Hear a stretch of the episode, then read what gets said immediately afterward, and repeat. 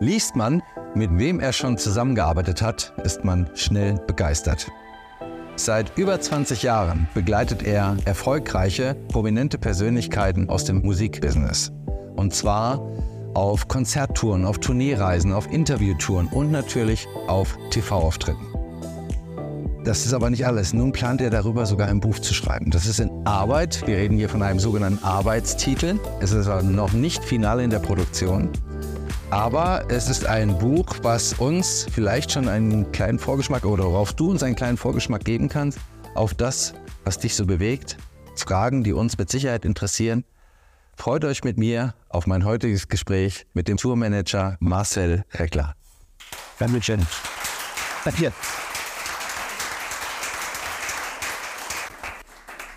Marcel, du hast zweifellos schon mit einigen der größten Musik- Talente, Musikstars zusammengearbeitet, die wir überhaupt kennen, national und international. Und ich habe dich gerade vorgestellt als Tourmanager. Darf ich kurz fragen, was macht ein Tourmanager? Das frage ich mich manchmal auch.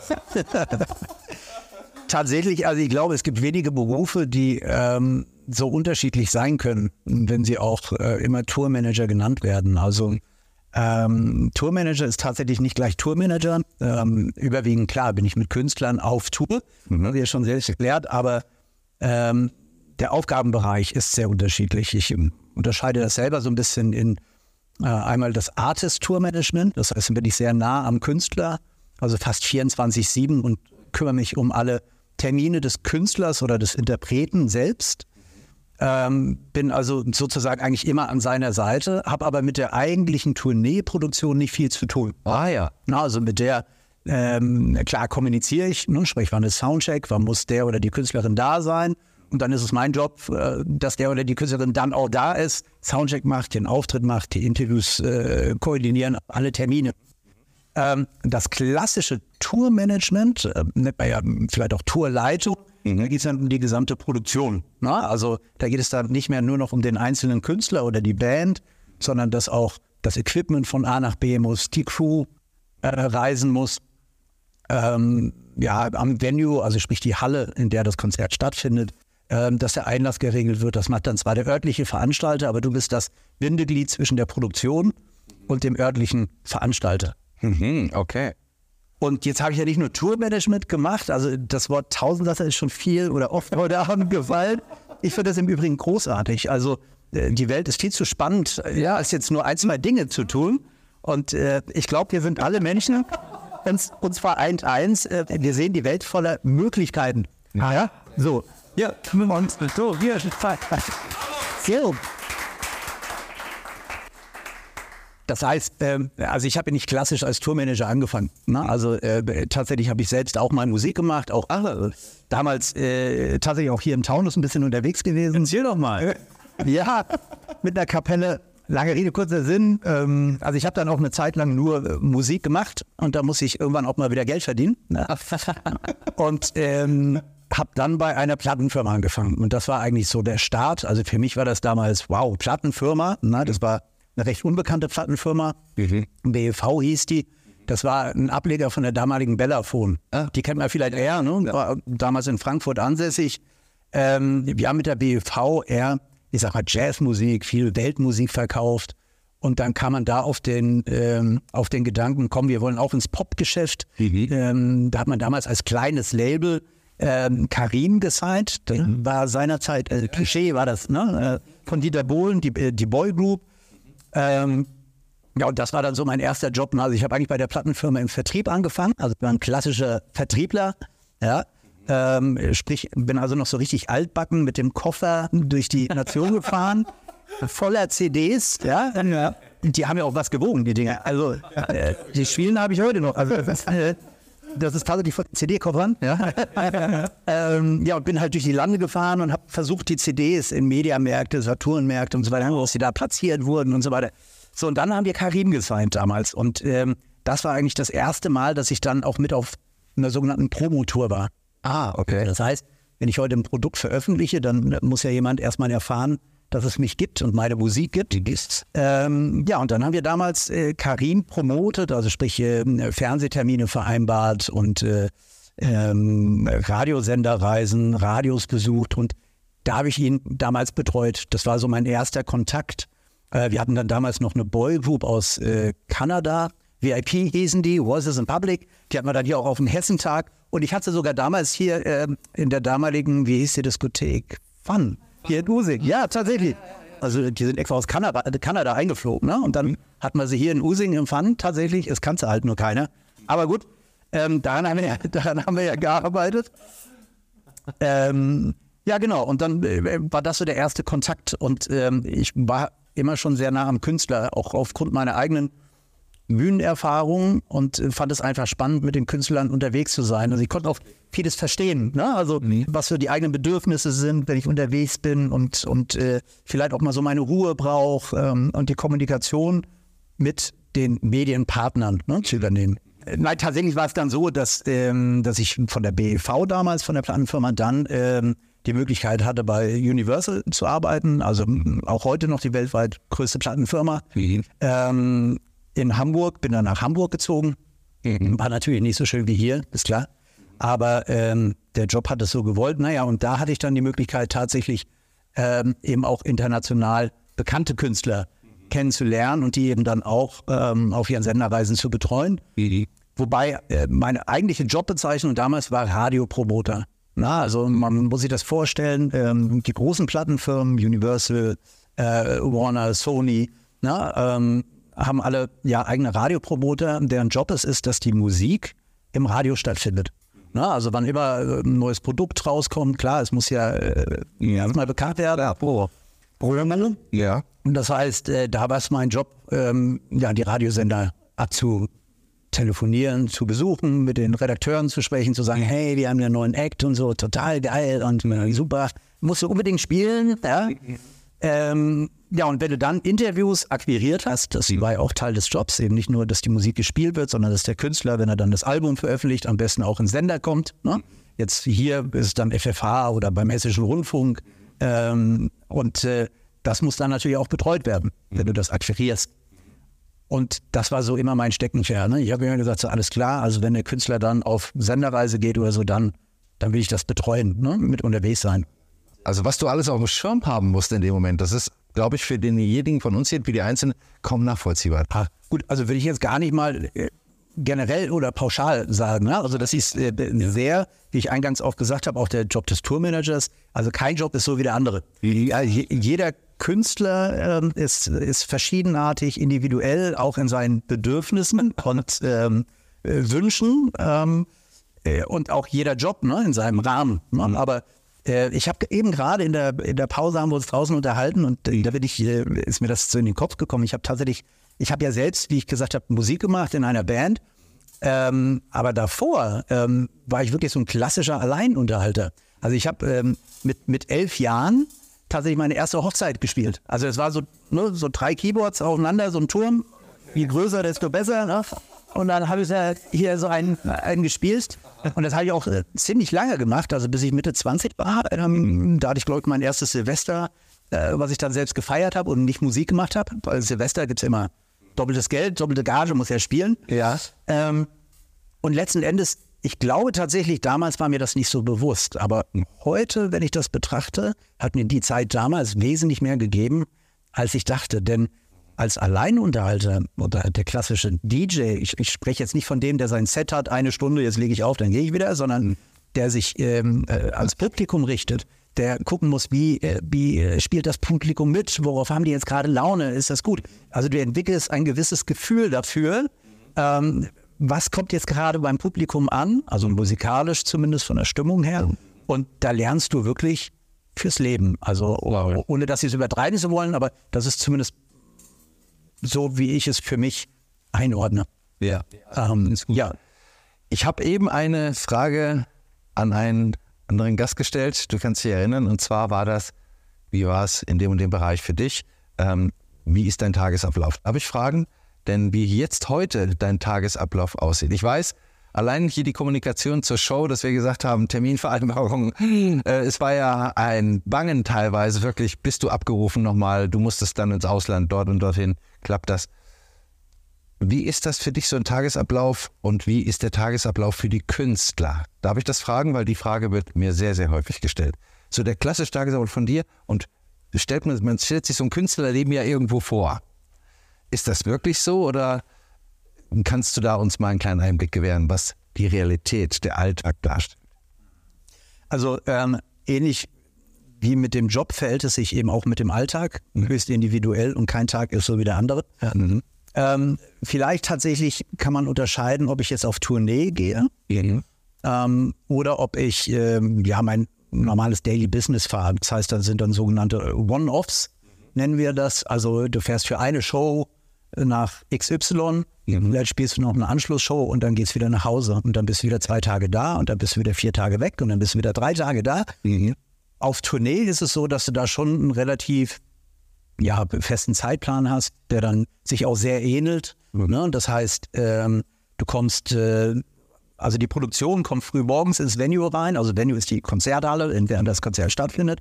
Die Produktion heißt also, die bringt ihre eigene Technik mit. Na, da gibt es nochmal einen separaten Produktionsleiter, einen technischen Produktionsleiter, der sich nur um die Technik kümmert, ne, dass das alles auch spielt und funktioniert. Äh, den äh, organisatorischen Produktionsleiter, dass ne, die Gewerke untereinander funktionieren, dass das am Venue alles funktioniert. So, und dann ähm, ist irgendwann oder ist meistens eine feste Zeit für einen Soundcheck. Ne? Da steht dann die Band und spätestens dann kommt auch der Solo-Artist. Also ich arbeite relativ viel mit Solo-Artists, deswegen äh, ist die Band dann schon da. Ne? Also so, und dann kommst du mit dem Solo-Artist, machst dann deinen Soundcheck. Mhm. Dann hast du ein festes Zeitfenster für ähm, Tour Promo, nennt man das. Ne? Also die gibt es ja, ähm, oft sind Interviewanfragen in den einzelnen Tourstätten. Die sind durchaus auch sinnvoll, äh, also auch für die Veranstalter, um die Tour auch nochmal zu bewerben und zu sagen, ey, ne, wir spielen da und da. Ähm, und die musst du aber alle natürlich auch in dieses Zeitfenster reinpacken. Und dann muss auch alles so laufen, wie es geplant ist. Und das tut es meistens nicht. Das heißt, bei der Technik funktioniert irgendwas nicht oder morgens waren keine Hands da, also Helfer, die beim Aufbau mitgeholfen haben. Das heißt, der Aufbau hat sich verzögert, der Soundcheck verzögert sich auch. Ähm, dann haben wir einen kurzen Stromausfall, Künstlerin kann sich die Haare nicht föhnen. Mein Gott, und dann kann ich kein Interview machen. Ja? So, äh, und da musst du halt höchst individuell drauf, drauf reagieren Eingehen, ja. und, und gucken, dass das läuft. Und das heißt, da machst du deine, deinen Probo-Slot in der Regel, rufst deinen Interviewpartner äh, zusammen, sagst du, hier, mein Freund, zehn Minuten. Und nach zehn Minuten fällt der Hammer. So. Mhm. Ja, ja, okay. Nicht so wie heute Abend. Also da bin ich ja hier. Aber ich habe ja auch keinen Tourmanager dabei. Ja? also will damit sagen, äh, also ganz oft oder nicht selten ist es in solchen Fällen natürlich auch schließlich so ein bisschen Bad Guy, Good Guy. Ne? Ja. Äh, da ist es natürlich auch deine Aufgabe dann zu sehen, okay, wir haben einfach nicht die Zeit. Weißt du, was mir da auffällt in dem Moment oder was mir gerade einfällt dazu? Das ist im Filmbereich ähnlich, aber nicht so stark wie im Musikbereich. Und zwar ist das die Koordination oder der Umgang mit der Faninteraktion. Weil ich könnte mir vorstellen, dies, diese Begehrlichkeit, die natürlich die Fans haben, die Künstler hautnah erleben zu dürfen und dann das Ganze zu sehen mit dem, alles was mit der Tourlogistik zusammenhängt. Das ist nicht leicht zu managen, oder? Du musst ja abwägen, lasse ich jetzt den, den, den Fan tatsächlich mal zum Act oder nicht? Oder wo oder wie oder wann? Wann, auch zu welcher Zeit und wie lange? Weil die Tourlogistik ist ja vorgegeben. Du hast ja da nichts Großartiges. Ich denke jetzt mal nachher, klar, sind die Kontakte meistens nach den Konzerten vielleicht, aber die wollen auch ins Hotel und so weiter und so fort. Ist das für dich eine Herausforderung, das zu managen? Es ist mein Job und ähm, ähm, ta tatsächlich das, was ich gerade ähm, erwähnt habe, äh, da ging es ja um die Promo, also sprich um Interviews. Ne? Also da ging es jetzt nicht um den Fankontakt. Ja. Also ähm, äh, natürlich gibt es ähm, Shows, also das hast du überwiegend auch im deutschsprachigen Bereich beziehungsweise im Schlagerbereich, mhm. ähm, der ja auch bekannt dafür ist, dass du eine relativ große Fannähe hast. Ne? Das heißt, da sind Autogrammstunden, äh, Meet and Greets und so weiter noch an der Tagesordnung. Dann gehört das auch zu meinem Geschäft. Also tatsächlich habe ich mich irgendwann mal auch, weil ich ja sehr artistbezogen bin, auch in dem Bereich ein bisschen weitergebildet, war dann irgendwann mal im Bereich Sicherheit, Begleitschutz unterwegs, weil du eben schon sehr nah am Künstler bist und ähm, die Fans eben auch sehr nah. Verständlicherweise, ja. Ähm, das ist aber erfahrungsgemäß oder zumindest hm, was, was mein Daily Business, mein Job betrifft, ähm, eher im Schlagerbereich der Fall.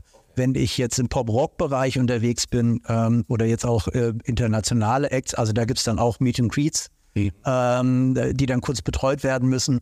Ähm, aber da hast du nicht diese ellenlangen Autogrammstunden zum Beispiel. Du hast gerade was Schönes angesprochen und zwar national und international. Mhm. Wenn es so um die Tourplanung geht, deine Planung und so weiter, inwiefern spielen für dich kulturelle Besonderheiten? Ich sag mal, du bist nicht jedes Land ist im europäischen äh, Denken, sondern in anderen Ländern. Inwiefern denkst du im Vorfeld schon an kulturelle Gegebenheiten und an natürlich die örtlichen Gegebenheiten? Ist das für dich ein Momentum, was du, was für dich eine gewisse Relevanz hat, oder sagst du, das ist für dich nicht so relevant? Ähm, klar, also die kennen das ja auch äh, bei uns hier schon, ne? Also da muss ich ja gar nicht ins Ausland gehen. Also du hast ja auch schon Unterschiede, ob ich jetzt in Norddeutschland unterwegs bin oder in Süddeutschland. Äh, Westen, Osten genauso. Ähm, ob ich jetzt in der Schweiz bin, da geht alles ein bisschen langsamer. oder, oder ja. Und da muss ich mich eben auch drauf einstellen. Ja. So, unbedingt. Ähm, tatsächlich dafür auch aufmerksamer und freundlich ist gut. Ja, ja das ist gut. Ja. Ähm, klar, und das hast du, ähm, ja, ich will es jetzt mal vergleichen, wenn wir in Spanien zum Beispiel, also ich habe eine Künstlerin, die betreue ich relativ regelmäßig im Sommer ähm, auf, auf äh, Mallorca, also das sind jetzt keine Megapark-Auftritte, äh, aber eben Club-Shows. Und ähm, klar ist, äh, ja, wie soll ich sagen, wenn du hier jetzt eine BA hast, also das nennt man ähm, Bühnenanweisung oder Technical Rider, ja, und da steht genau drauf, was ich brauche. Ne? Also das Mischpult, das Mikrofon, ähm, das wird immer größer, ne? was für eine Beschallungsanlage etc. pp. Ähm, hier hast du einen relativ hohen Standard, will damit sagen, wenn die BA unterschrieben ist und ich komme ans Venue, dann ist in der Regel auch das da, ähm, was da draufsteht. Das ist jetzt auf Mallorca nicht unbedingt immer so gegeben. Ja? Ähm, und auch in anderen Ländern wird es vielleicht ein bisschen flexibler gesehen. So. Da fällt mir tatsächlich, ähm, das sich jetzt so, so schon kein, ähm, lange, lange her, ähm, äh, die Zeit, in der ich selbst auch noch ein bisschen mehr Musik gemacht habe, äh, da war ich mit einer Künstlerin in äh, China unterwegs. Und ähm, wir haben da auf den Nanning Folk Song Festival gespielt. Also Riesending, keine Ahnung, also ich war nie da vorher, habe auch nichts von gehört. Aber hm, dieses Festival wurde auch live im Fernsehen übertragen. Und wie man damals sprach, also vor mehr als äh, 300, 400 Millionen Zuschauern. Also echt eine große Kiste. Ähm, wir sind da runtergeflogen, das war tatsächlich auch mit meiner Kapelle hier. Ne? Also wir waren hier Using, Neuansbach, äh, eine alte Band. Ja, für uns war das halt natürlich, die Künstlerin sagte, du, ich habe eine Show in China, willst du mitkommen? Jetzt muss man wissen, die Band, also wir waren ja alle Amateure. So, ne? Also wir, wir haben Spaß dran gehabt, aber wir waren jetzt nicht die Vollprofis da. Aber haben uns natürlich drauf gefreut, äh, ja. haben auch geübt ohne Ende, dass das irgendwie alles passt. Ja. So, dann sind wir da runtergeflogen. So, dann haben wir die Generalprobe gemacht. Und äh, ich kann ja auch sagen, wer es war. Also Emilia äh, kannte man damals äh, 99, 98 äh, I'm a big, big girl in ja, ähm, mit, der war ich, mit der war ich dann noch länger noch unterwegs. Ähm, also wir waren in China, wir haben die äh, Generalprobe gemacht und äh, um Verständnis dafür zu bekommen, also wir haben die Generalprobe gemacht und da waren so circa 15.000 Leute schon vor der Bühne. Äh, tolle Idee, da, also ich sitze unter der Bühne, fange an zu spielen und wurde dann hochgefahren. Also sehr prominenter Auftritt. War ja Probe, waren ja nur 15.000 vor der Bühne, das war ja noch nicht so. So, und jetzt war es aber so, ich habe damals, ich habe, ja, das hätte ich echt mitbringen müssen. Ähm, ich habe damals Fotos gemacht von unter der Bühne, also das war irre. Das, ähm, also du bist da mit Taschenlampe unten irgendwo durch, äh, überall Kabel und ähm, äh, also das sah jetzt auch nicht so stabil aus. Ja. Also sehr abenteuerlich.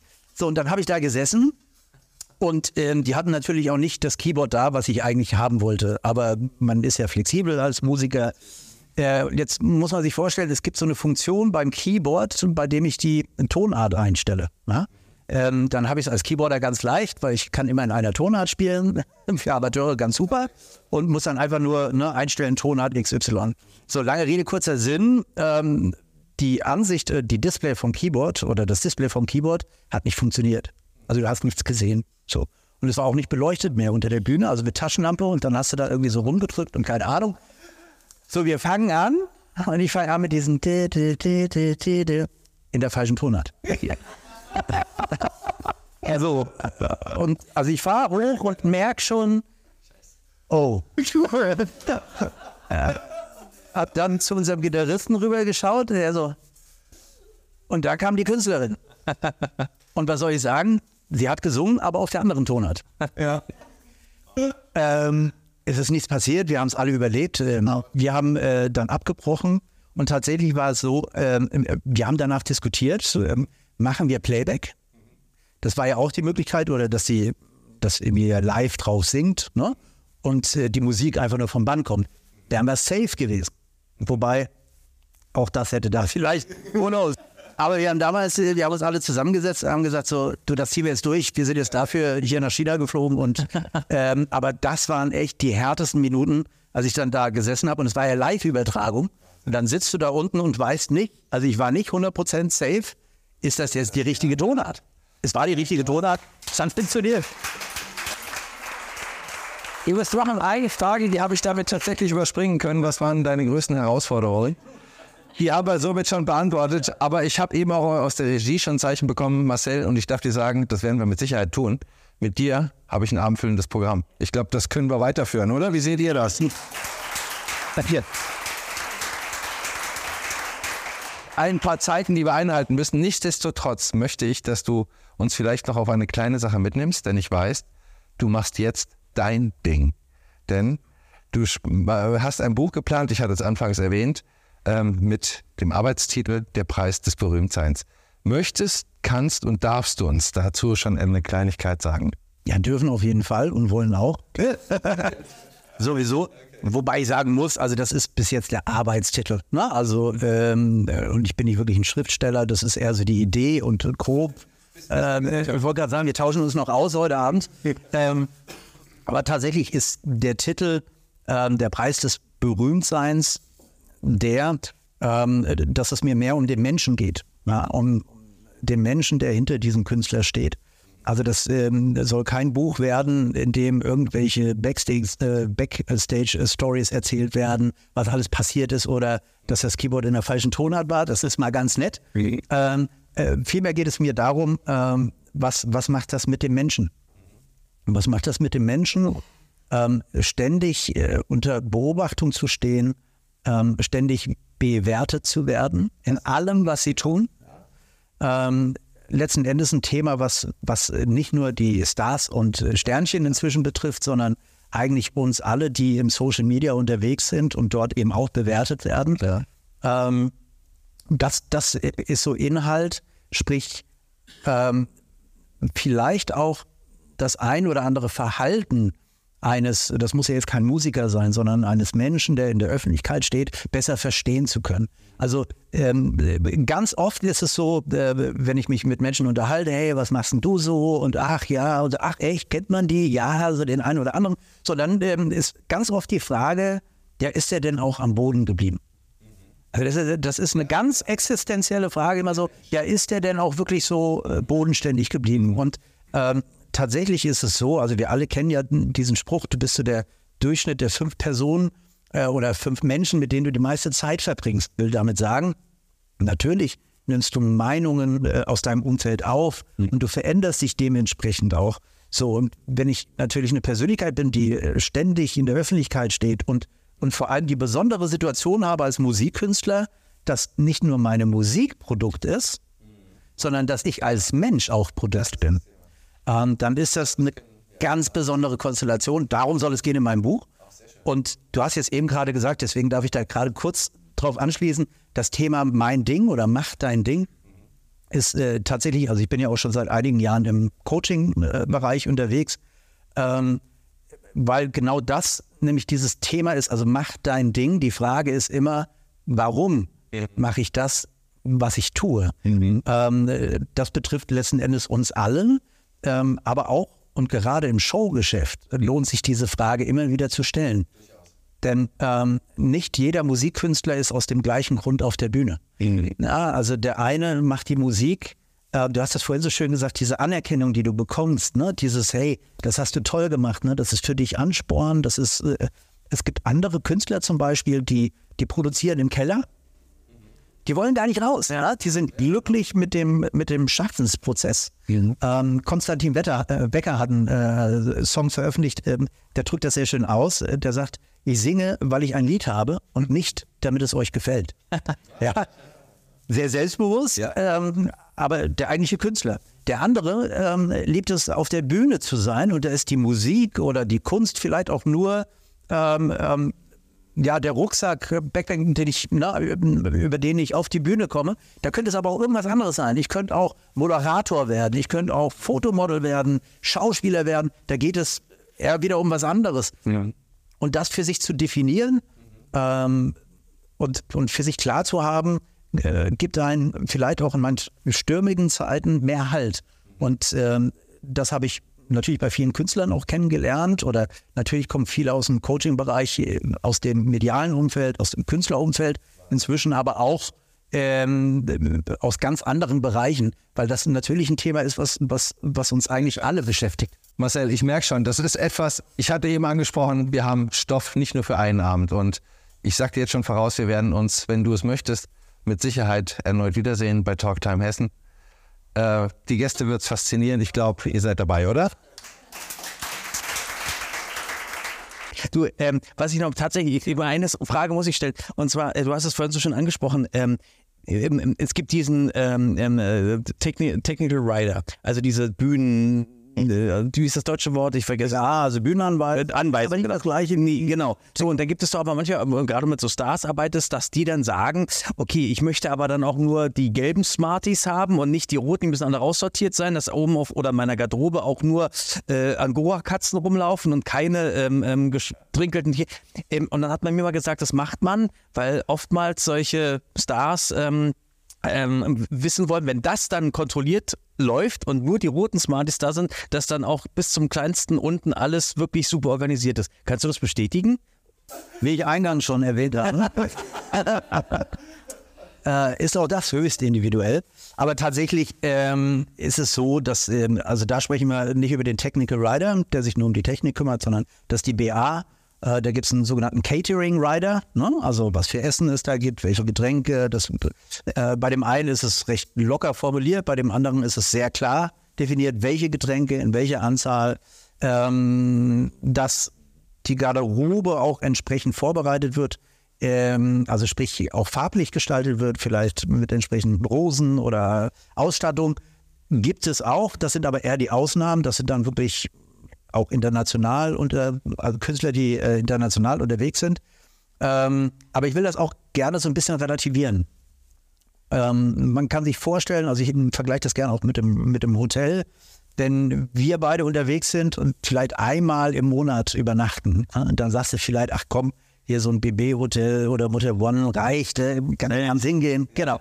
So, wenn du dann aber mal fünf Tage im Monat äh, unterwegs bist, dann sagst du irgendwann, so jetzt nehme ich mal, was weiß ich, ein Novotel oder ein Hotel, was irgendwie 24-7 zumindest aufhat. So, wenn du dann 25 Tage unterwegs bist, dann sagst du irgendwann mal, oh, jetzt hätte ich gern irgendwie nachts auch noch Zimmerservice, Küche 24 Stunden, weil ich weiß nicht, wann ich zum Essen komme.